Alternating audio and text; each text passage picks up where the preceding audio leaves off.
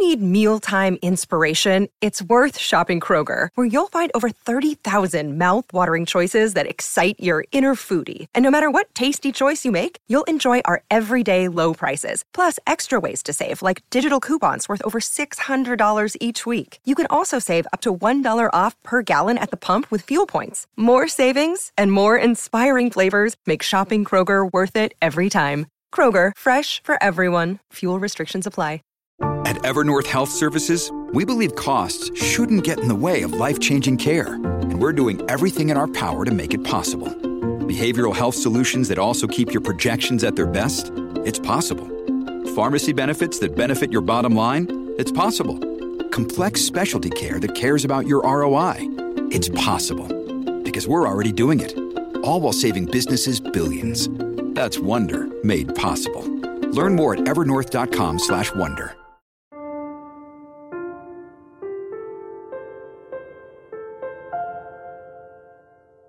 Como se recuperar de um grande trauma? Como mudar a sua imagem depois de ter feito algo criminoso? Essas são apenas algumas perguntas que podemos nos fazer quando estudamos com mais atenção o que aconteceu com o Japão depois da Segunda Guerra Mundial. Se você já é um ouvinte mais antigo do História em Meia Hora, já deve saber que o Japão é um país que teve uma atuação muito importante no século XX em várias frentes inclusive nessa guerra que eu comentei agora. Mas muita gente não entende o que aconteceu com o país depois do conflito. Ou até mesmo acha estranho o Japão ter conseguido se reerguer após as bombas atômicas. O meu objetivo aqui hoje é esclarecer essas questões usando fontes e autores confiáveis, que você pode consultar aqui na descrição do episódio. Pessoal, esse episódio só vai fazer sentido se você tiver a real noção do que, que o Japão fez no final do século XIX e no início do século XX. E se você não tiver noção do que eu tô falando, pode ser uma boa ouvir o episódio Imperialismo Japonês, aqui do História em Meia Hora. Ele tá no feed do podcast aqui no Spotify e é um complemento excelente a esse episódio aqui. Mas enfim, gente, a segunda metade do século XIX no Japão foi marcada por um fenômeno que os historiadores chamam de Revolução Meiji ou Era Meiji. Esse processo tem esse nome porque foi o período que o Japão estava sendo governado pela dinastia Meiji, que se preocupou em modernizar as estruturas econômicas e sociais do Japão. Basicamente, estamos falando de um país que tinha uma série de estruturas praticamente feudais, enquanto outras nações estavam passando pelas diferentes fases da Revolução Industrial. A questão é que, quando os japoneses começaram esse processo de mudanças, eles passaram a ter como parâmetro as políticas adotadas pelas nações europeias, no que se refere ao imperialismo.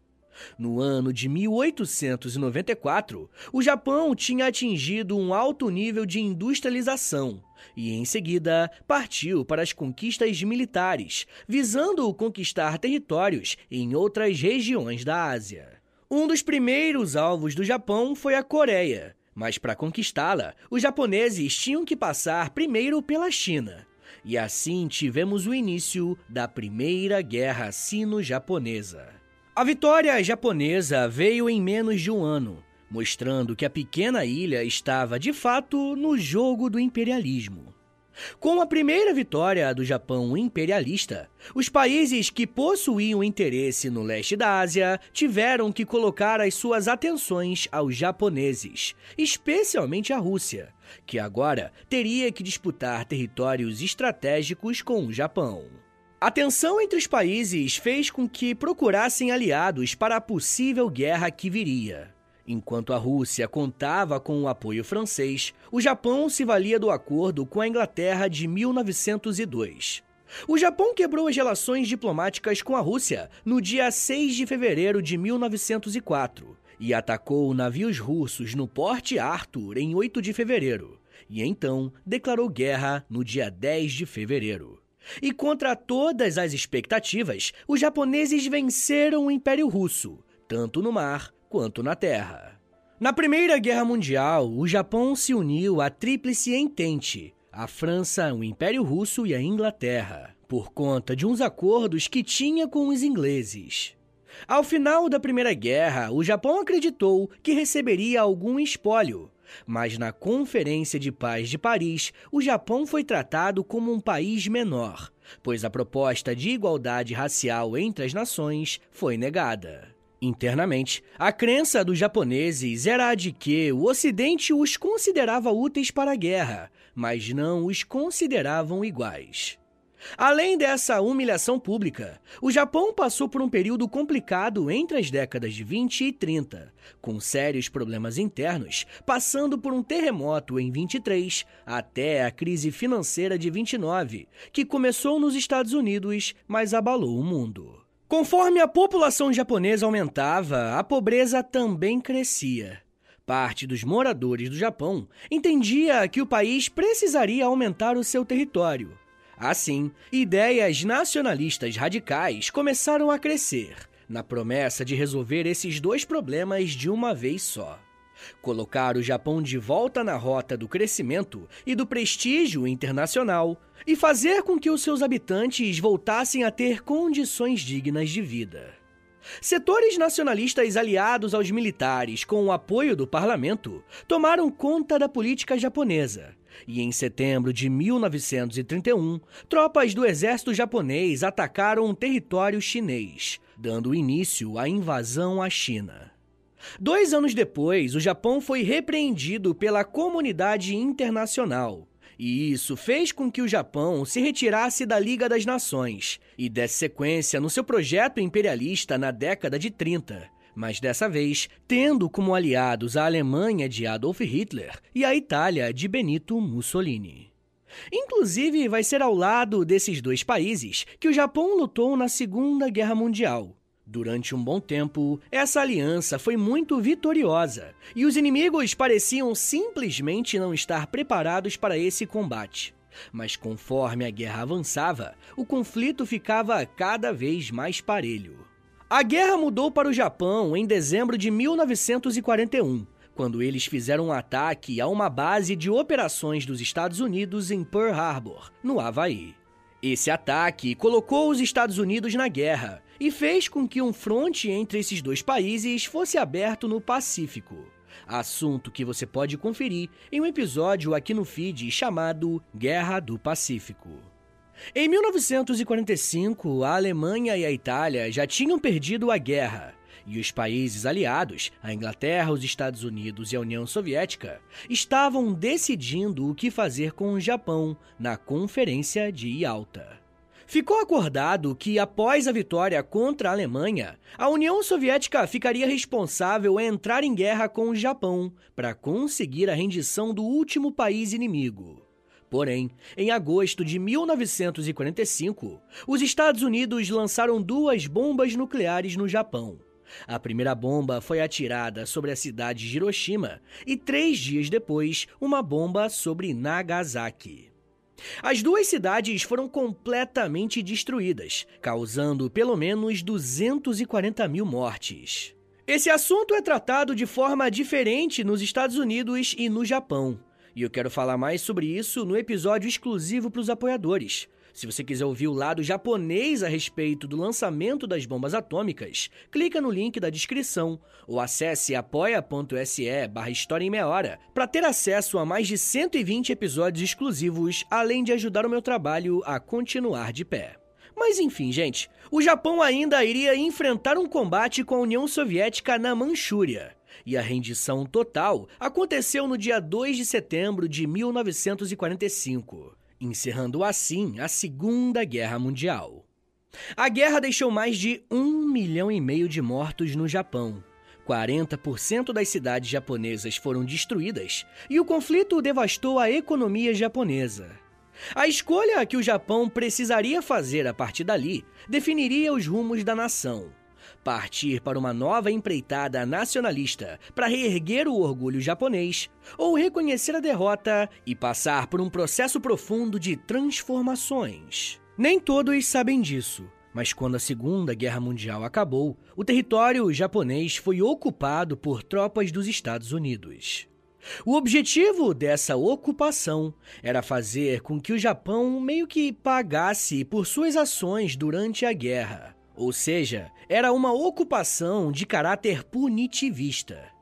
Quem resume muito bem como que foi a atuação dos Estados Unidos ocupando o Japão é o professor Rubim Santo Aquino, ao dizer que, abre aspas, a derrota na Segunda Guerra Mundial, além de deixar um enorme saldo ruim, perdeu a marinha mercante e o império foi desfeito.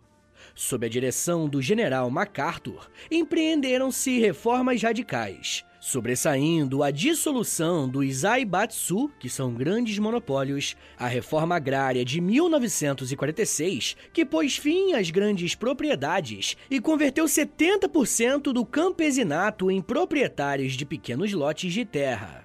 A extinção das indústrias bélicas, o desarmamento e a desmilitarização do país e a promulgação da Constituição de 1947, estabelecendo um regime parlamentar com poderes limitados para o imperador. Fecha aspas.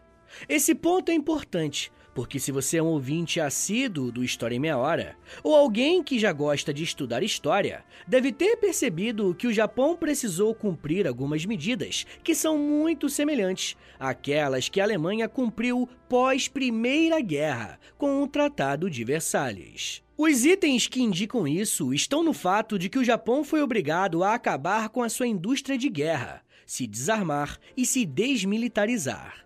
Nesse momento, eu espero que você esteja pensando o seguinte: pô, Vitão, a Alemanha não fez isso na década de 20 e deu ruim? Por que, que o mesmo não aconteceu com o Japão?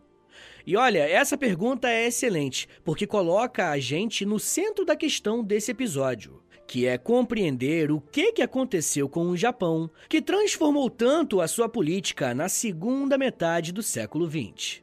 Um dos pontos de virada do Japão durante esse período que ficou ocupado foi a criação de uma nova Constituição. A escrita desse documento foi supervisionada pelos Estados Unidos e o documento procurou eliminar qualquer possibilidade de remilitarização do país. Podemos afirmar isso porque o artigo 9 da Constituição japonesa diz o seguinte, abre aspas: aspirando sinceramente à paz mundial, baseada na justiça e ordem, o povo japonês renuncia para sempre o uso da guerra como direito soberano da nação, ou a ameaça e uso da força como meio de se resolver disputas internacionais. Com a finalidade de cumprir o objetivo do parágrafo anterior, as forças do Exército, Marinha e Aeronáutica, como qualquer outra força potencial de guerra, jamais será mantida. O direito à beligerância do Estado não será reconhecido. Fecha aspas. Existe um debate bem interessante a respeito da Constituição japonesa, escrita em 1946 e chancelada no ano seguinte. Alguns argumentam que artigos como esse enfraqueceram o país. Especialistas como o professor Alexandre Uehara afirmam que essa Constituição trouxe à tona uma característica dos japoneses de reconhecer uma derrota quando ela chega. Ainda pensando nas consequências imediatas para a população japonesa, o escritor David Bowling já disse que a experiência da Segunda Guerra Mundial foi tão ruim para o Japão que muitos dos seus cidadãos concluíram que a guerra, em geral, é um desastre. E por isso o país desenvolveu uma tendência pacifista a partir dali. Bowling diz o seguinte, abre aspas: No Japão, há muitas pessoas que se orgulham muito da Constituição. Muitas vezes se referem a ela como a Constituição da Paz, de maneira muito positiva. Portanto, há um grupo interno que se sente orgulhoso desse texto. Fecha aspas. Como deu para perceber, essas opiniões em geral são bastante positivas, não só sobre a situação do Japão, como também sobre a população, que agora aderiu ao pacifismo. Beleza, mas e aquele nacionalismo radical do período entre guerras? O que aconteceu com ele? A introdução da Constituição de 1946 também aborda essa questão, reconhecendo que o país cometeu um erro nos anos anteriores. Se liga só no texto, abre aspas. Nós, o povo japonês, por meio de nossos representantes devidamente eleitos em nossa dieta nacional, determinamos que vamos assegurar para nós e nossa posteridade os frutos da cooperação pacífica com todas as nações e as bênçãos da liberdade nessa terra. E decidimos que nunca mais seremos acometidos com os horrores da guerra por medidas do governo e proclamados que o poder soberano pertence ao povo, que firmemente estabelece essa Constituição. Fecha aspas. A introdução da Constituição japonesa de 1946 mostra que o governo reconhece que cometeu crimes e excessos. E é impossível uma nação abandonar uma prática criminosa se não reconhecer isso. E para nós, historiadores, isso é algo essencial porque, como diz aquela frase do Peter Burke, abre aspas, a função de um historiador é lembrar à sociedade aquilo que ela quer esquecer. Fecha aspas. E quando uma sociedade entende que precisa lidar com o seu passado, já é um ótimo começo para um processo de mudanças.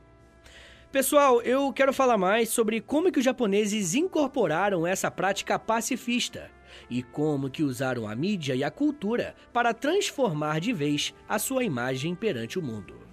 Mas me dá um minutinho aí, tá, gente, que daqui a pouco a gente volta. E eu falo um pouco mais sobre paz, Guerra Fria, soft power e mangás. Segura aí, que é um minutinho só.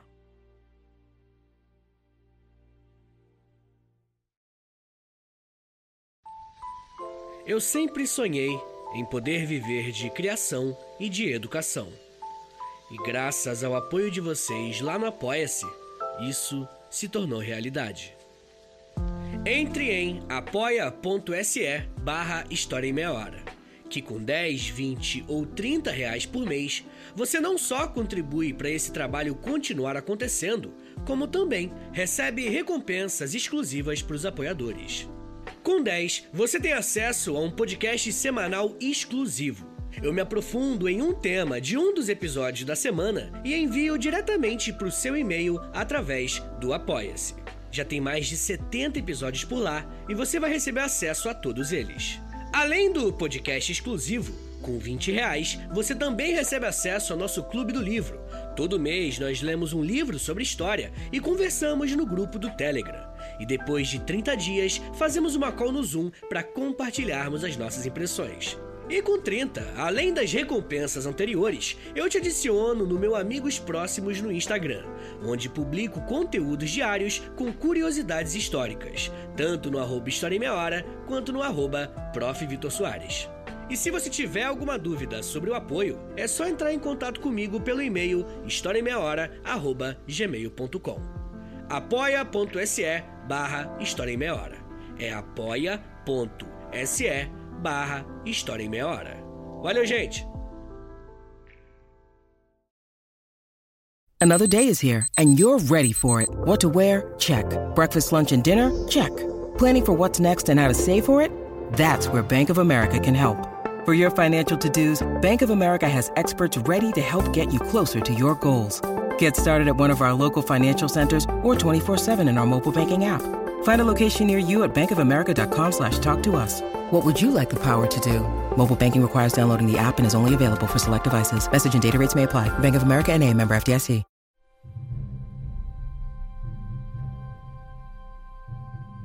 Abre aspas. O povo não será privado de gozar qualquer dos direitos humanos fundamentais. Esses direitos humanos fundamentais são garantidos ao povo por meio dessa Constituição e deverão ser disponíveis para essa geração e as gerações futuras como direitos eternos e invioláveis. Fecha aspas. As palavras que você acabou de ouvir fazem parte de um trecho da Constituição japonesa de 1946, Constituição que eu estava analisando no bloco anterior. Eu trouxe essa parte porque mostra mais uma diferença em relação ao que o Japão foi na primeira metade do século XX. O país não era apenas violento com estrangeiros e inimigos, mas também com alguns grupos que sofreram bastante na mão do governo por não se alinharem com as demandas impostas pelo imperador. Mas existem outros pontos importantes para entendermos a virada de chave do Japão pós-Segunda Guerra, e podemos destacar duas delas: política internacional e cultura. Quando pensamos em política internacional, precisamos lembrar que, após a Segunda Guerra, o Japão foi ocupado por potências estrangeiras, principalmente os Estados Unidos. Beleza, mas por que, que isso é relevante? Após a Segunda Guerra, o mundo se viu inserido em uma nova dinâmica de poder, que envolvia uma disputa entre os Estados Unidos e a União Soviética. Era a Guerra Fria. Nos primeiros anos após a Segunda Guerra, a Ásia presenciou uma série de movimentos ligados ao socialismo. Podemos citar a Revolução Chinesa em 1949 e, em seguida, o início da Guerra da Coreia em 1950. Quando os Estados Unidos perceberam que o socialismo poderia crescer nesses países, e como o Japão era praticamente um vizinho deles, não seria um exagero supor que existiam chances do mesmo acontecer ali. Muitos especialistas mostram que os Estados Unidos simplesmente tiraram a mão nas medidas punitivas contra os japoneses. E como contrapartida, o Japão se tornou um aliado dos Estados Unidos, para ser uma espécie de vitrine do capitalismo na Ásia. Então, se antes tínhamos um país que sofria com imposições políticas, agora o Japão passaria a receber investimentos estrangeiros para recuperar a sua economia. No médio prazo, a medida deu tão certo que a produção industrial de base do Japão, entre os anos de 1955 e 1957, dobrou em relação ao patamar anterior à guerra. Como o país precisou se desmilitarizar, boa parte dos recursos tecnológicos desenvolvidos no período de guerra se perderam. E o Japão recorreu aos recursos estrangeiros para voltar a um patamar de crescimento tecnológico. Os setores que mais foram beneficiados foram as indústrias química, elétrica e fabricação de máquinas pesadas. Por mais contraintuitivo que possa parecer, o Japão, sob a influência capitalista dos Estados Unidos, investiu pesado na concessão de crédito à população. De forma mais simples, eu estou dizendo que o governo japonês criou políticas de distribuição de renda, principalmente para camadas mais pobres, fazendo com que a parte menos favorecida da população tivesse renda suficiente para consumir e ajudar a economia a girar.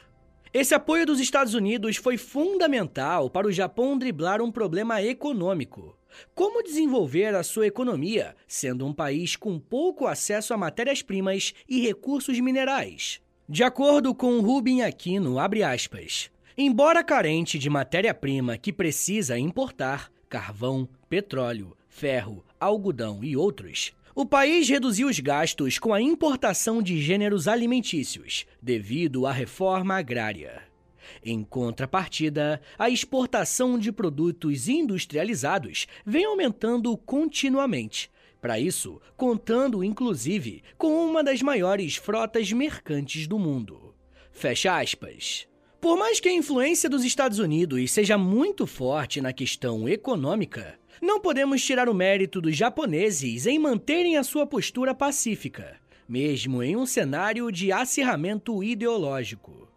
Ao continuarem abraçados com o artigo 9 da Constituição, em um primeiro momento, os japoneses não investiram na indústria militar e realocaram esses recursos na educação. Da próxima vez que você se questionar por que, a educação no Japão é bem melhor que a do Brasil, faça a seguinte pesquisa. Proporcionalmente, tá bom? Proporcionalmente. O orçamento brasileiro gasta mais com os militares ou com toda a estrutura educacional do país. E eu garanto que você vai ficar chocado com o resultado. Mas enfim, gente, além de deixar de investir em estruturas pesadas do campo militar, o Japão começou a praticar o que os especialistas chamam de pacifismo proativo. Nos anos 1950, foi criado um órgão chamado Tropas de Autodefesa, a SDF, que seriam a versão japonesa de um exército. A SDF seria usada em algumas situações, como uma tropa usada em missões de paz, chamada pela primeira vez na Guerra do Golfo, nos anos 1990. E é bem verdade que, com o passar do tempo, essa postura pacifista do Japão foi mudando, e o Japão chegou a aumentar consideravelmente o seu orçamento de guerra, levando a um aumento de críticas. O professor Christopher Hughes defende que o Japão não é uma nação pacifista. Ele cita o fato do país atualmente ter o terceiro ou quarto maior orçamento militar do mundo. E esse debate tem gerado muito movimento no Japão, porque o primeiro-ministro Fumio Kishida tem se engajado ainda mais nas discussões sobre uma reforma do artigo 9. De acordo com analistas, aspas, o que está em curso é um processo de reinterpretar o que pacifismo significa. Se já significou oposição ao uso de forças armadas, hoje significa oposição à agressão e a aceitação do uso da força em nome da autodefesa, em uma lista crescente de circunstâncias. Fecha aspas. Beleza, mas por que, que ainda nós vemos o Japão como uma nação que permanece pacifista? mesmo em meio ao crescimento dos investimentos militares. Para responder essa questão, precisamos olhar um pouco para a parte cultural desse país. Desde que o mundo é mundo, o poder político pôde ser medido através de conquistas militares e expansionismo territorial. Porém, nas últimas décadas temos presenciado uma mudança na forma de lidar com o outro e na forma de impor vontades políticas. Um pesquisador chamado Joseph Nee desenvolveu um conceito chamado soft power, que pode ser traduzido como uma forma de dominação através da cultura e da tecnologia nacional para promover determinado país no cenário internacional. Poderíamos fazer um episódio inteiro apenas sobre esse conceito, mostrando como que diferentes países do mundo usam essa habilidade para crescer no cenário externo. No caso japonês, é inegável que eles usaram uma estrutura de produção cultural para exportar uma determinada imagem para o mundo. E eu tenho certeza que se você nasceu na década de 80 para cá, você assiste anime ou conhece alguém que assiste. Caso você não saiba do que eu tô falando, os animes são desenhos animados, geralmente baseados em quadrinhos japoneses, conhecidos como mangás. A palavra mangá vem da união de dois ideogramas, man, que significa engraçado, e ga, que significa desenho. Ou seja, são desenhos divertidos com os quais as pessoas podiam se identificar por às vezes retratar cenas da vida comum. Em 1958, um homem chamado Osamu Tezuka criou um filme chamado A Lenda da Serpente Branca. E até hoje, essa obra é entendida como a origem estética dos mangás e dos animes que existem até os dias atuais. Em 1963, Tezuka criou o Astro Boy e foi um grande sucesso nos Estados Unidos, mostrando que o Japão poderia usar esse recurso para entrar nos lares ao redor do mundo. No início dos anos 80, as exportações de programa de televisão japonês, em sua maioria, eram de animes. Estudiosos afirmam que os animes podem ser encarados como commodities japonesas, por ser pensado para o mercado externo. Nos anos 80, grandes animes surgiram, como Dragon Ball, Cavaleiros do Zodíaco, Guerra das Galáxias e Super Campeões. No Brasil, a série Cavaleiros do Zodíaco abriu as portas para a entrada de animes na TV aberta. E em 1994, a rede Manchete começou a exibir os episódios da série. O sucesso de Cavaleiros do Zodíaco foi tão grande que os episódios eram reprisados muitas vezes, fazendo com que os fãs exigissem a compra do direito de exibição de mais episódios. O soft power japonês ligado à cultura pop é tão forte que muitas pessoas começam a se interessar mais pelo Japão porque passam a gostar dessas obras. Além disso, o ramo tecnológico também cresceu no país e foi usado nessa mesma lógica. Empresas como Nintendo e Konami fizeram fãs ao redor do mundo e colocaram o Japão na lista de países mais populares entre jogadores de diferentes videogames. O objetivo final do uso desse recurso era fazer com que o Japão continuasse a ser visto como um país pacífico, moderno e amigável a todos os públicos, enquanto outros setores do país se transformaram ao longo do século XX e o início do século XXI. Pessoal, bora fazer aquele resumão? Bora lá. Desde o século XIX, o Japão desenvolveu a sua economia e a sua política para se tornar uma nação imperialista na Ásia. O auge desse imperialismo se deu no século seguinte, com as invasões e guerras contra países vizinhos.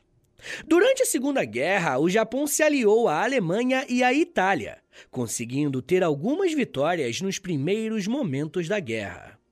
Porém, o final do conflito acabou de forma traumática para os japoneses, tanto por conta das bombas atômicas, quanto pela ocupação dos Estados Unidos no seu território.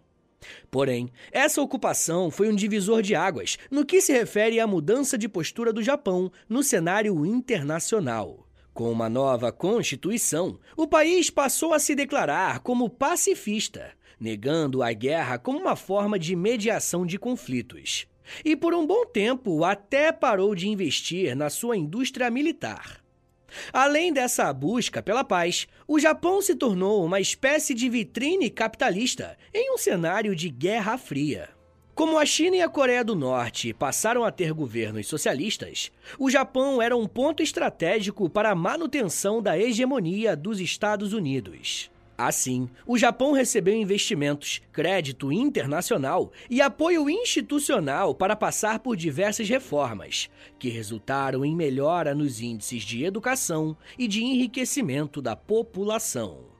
Por mais que exista um grande debate envolvendo o quanto o Japão, de fato, é pacifista, a cultura japonesa cumpre o seu papel em vender uma imagem para o mundo de um país amigável, divertido e ligado à tecnologia. O soft power japonês pode ser visto na expansão da produção de mangás, animes e de feiras de tecnologia, que ganham fãs ao redor do mundo, inclusive no Brasil. Não se pode perder de vista que essas ações não apagam os crimes cometidos pelo Japão nas últimas décadas. Em um mundo em que a cultura é usada como uma arma de guerra, a história se faz ainda mais necessária no apontamento dos erros e na denúncia de tentativas de apagamento do passado, coisa que o nosso país tem de sobra. Afinal, tragédias democráticas como a tortura na ditadura militar e na ditadura getulista são pautas que diferentes espectros políticos costumam dizer que não aconteceram, ou que, pelo menos, não foi tão ruim assim quanto dizem. Mas isso já é um papo para uma outra meia hora.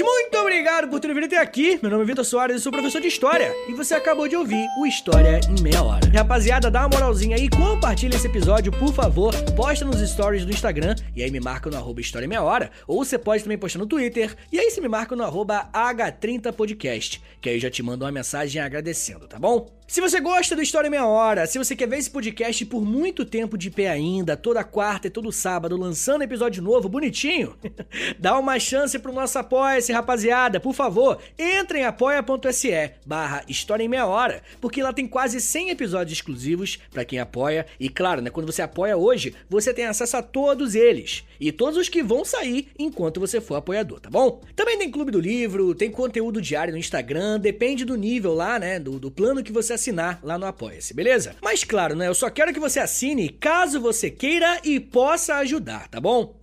Rapaziada, o História Meia Hora também tem a parceria com a Loja, tá bom? L-O-L-J-A, Loja. Entra no site deles, é loja.com.br, digita História Meia Hora, que você vai ser transportado aí tecnologicamente pra nossa lojinha, tá? Tem camiseta, moletom, tem vários produtos bem legais, tudo original do História Meia Hora, tá bom? E óbvio, né? Quando você compra uma roupa dessa, você fica gatão, gatona e ainda ajuda o meu trabalho. Mas rapaziada, se você quiser mandar um e-mail para mim, quer falar comigo para alguma coisa, anota aí meu e-mail e o meu Pix. Qualquer valor é mais do que bem-vindo, agradeço demais. É historiaemmeiahora@gmail.com. Uma coisa que eu vou te pedir agora, isso aqui não custa nada, tá bom? É de grátis. Pô, é só um minutinho da tua vida aí, não custa nada. Eu te dou tantos minutos, tantas, tantas meia horas aí de, de estudo. Pô, pelo amor de Deus. Dá uma moralzinha aí, clica no, no perfil do Spotify, aí do História Meia Hora, clica em cinco estrelinhas para você avaliar o nosso podcast em cinco estrelinhas. Depois você clica em seguir e por último você clica no sininho, que o sininho vai enviar uma notificação pro seu celular quando tiver episódio novo. Eu também quero te convidar a conhecer o meu outro podcast, é o História pros Brother, que eu faço com Alexandre Níquel. Também é de história, mas é mais de humor, hein? Pelo amor de Deus. é uma pegada um pouco diferente daqui, tá bom? Então é isso, gente. Me siga nas redes sociais. É arroba no Twitter, no Instagram e no TikTok. Eu tô sempre lá no TikTok fazendo uns videozinhos educativos. Tá bom, gente? Então é isso. Muito obrigado, um beijo, até semana que vem! E valeu!